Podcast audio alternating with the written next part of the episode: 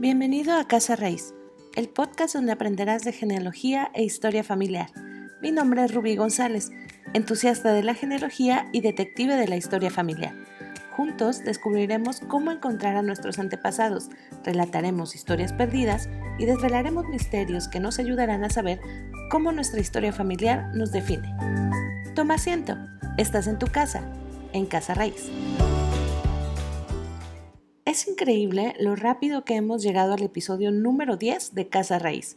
Durante este tiempo hemos aprendido juntos, a través de un viaje por el pasado, cómo investigar nuestra historia familiar, qué recursos tenemos y cuáles pueden ser nuestras limitantes. Si tú como yo ya emprendiste este camino, seguramente te habrás emocionado y ya le contaste a más de una persona sobre tus nuevos hallazgos y aunque la mayoría muestra su aceptación por tu nuevo pasatiempo, es posible que te encuentres con alguien a quien le parezca aburrido o hasta una pérdida de tiempo. Empezar a armar este rompecabezas que es la genealogía y la historia familiar no es algo sencillo.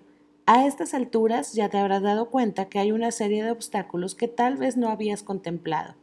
Es posible que tu primera sorpresa haya sido la negativa de algunos familiares a hablar sobre sus ancestros, o tal vez siguiendo la pista de algún antepasado, te hayas topado con una pared de ladrillos donde los documentos ya no nos aportan nueva información.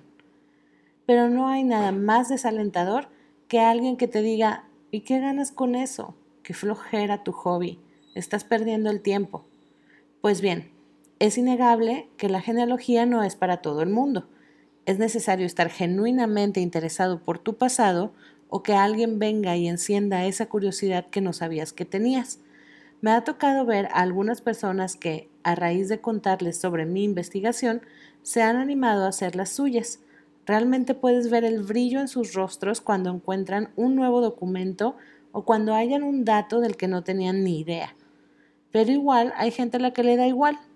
Hay quien está contento con su presente y no le interesa hurgar en el pasado. Si bien podemos decir que todos somos producto de nuestras vivencias, tampoco podemos excluir de nuestras vidas a quienes nos trajeron a ella. Nuestros padres ayudan a definir nuestro carácter no solo biológicamente, sino también con sus conductas e incluso con su ausencia. A su vez, ellos fueron afectados por las vivencias de sus padres y así para atrás. También podemos decir que al estudiar la historia de una familia, tendremos que estudiar la relación de ésta con otras familias y de ahí la historia de una comunidad, por lo cual podríamos llegar a conocer la historia de una localidad completa, todo por empezar con la vida de un antepasado.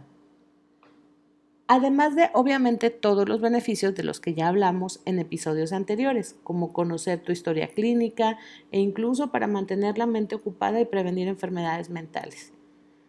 Así que no pienses que estás perdiendo el tiempo al hacer tu árbol genealógico. Al contrario, Piensa en el legado que vas a dejar.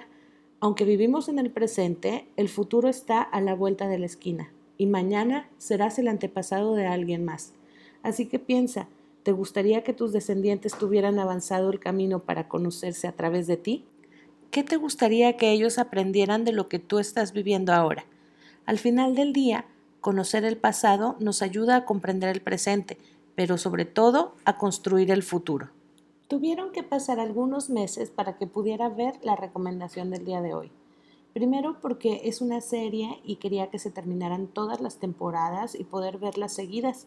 Y luego porque la serie es tan complicada que hubo quien vio la necesidad de hacer un árbol genealógico de la serie para poder entenderla.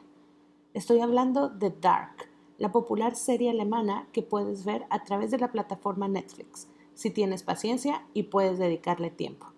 Imagínate que para poder verla y seguir el hilo de la trama tuve que hacer anotaciones en una libreta porque me perdía. Vamos a ver, ¿por dónde empezar? La historia se desarrolla en un pueblo pequeño llamado Winden, donde han desaparecido dos niños de los que no se sabe nada. El misterio envolverá a cuatro familias que tienen relación entre sí en el presente y en el pasado, por lo que hay que tratar de aprenderse bien los nombres. Esta serie tiene todo lo que me gusta de una serie. Drama, viajes en el tiempo, psicología, pero sí es para que no estés viendo nada más en este momento, porque si te distraes un rato, se te fue el hilo. Así damos por terminada la primera temporada de Casa Raíz. Espero que este contenido haya sido de tu agrado, que aprendieras algo de la importancia de conocer nuestra historia familiar y que también te haya resultado entretenido. Tomaremos unas semanas de descanso para preparar la segunda temporada donde, spoiler alert, cambiaremos un poco la dinámica del podcast para que conozcas algunas historias que tienen que ver con la historia familiar y la genealogía. Ojalá contemos de nuevo con tu atención y recuerda que puedes seguirnos en redes sociales, en Facebook como Casa Raíz Genealogía y si tienes algún comentario o sugerencia puedes escribir a casaraízgenealogía.gmail.com donde nos encantará leerte. Esperamos encontrarnos muy pronto. Muchas gracias por escucharme. Yo fui Rubí González y este fue el episodio 10, último de la primera temporada de Casa Raíz.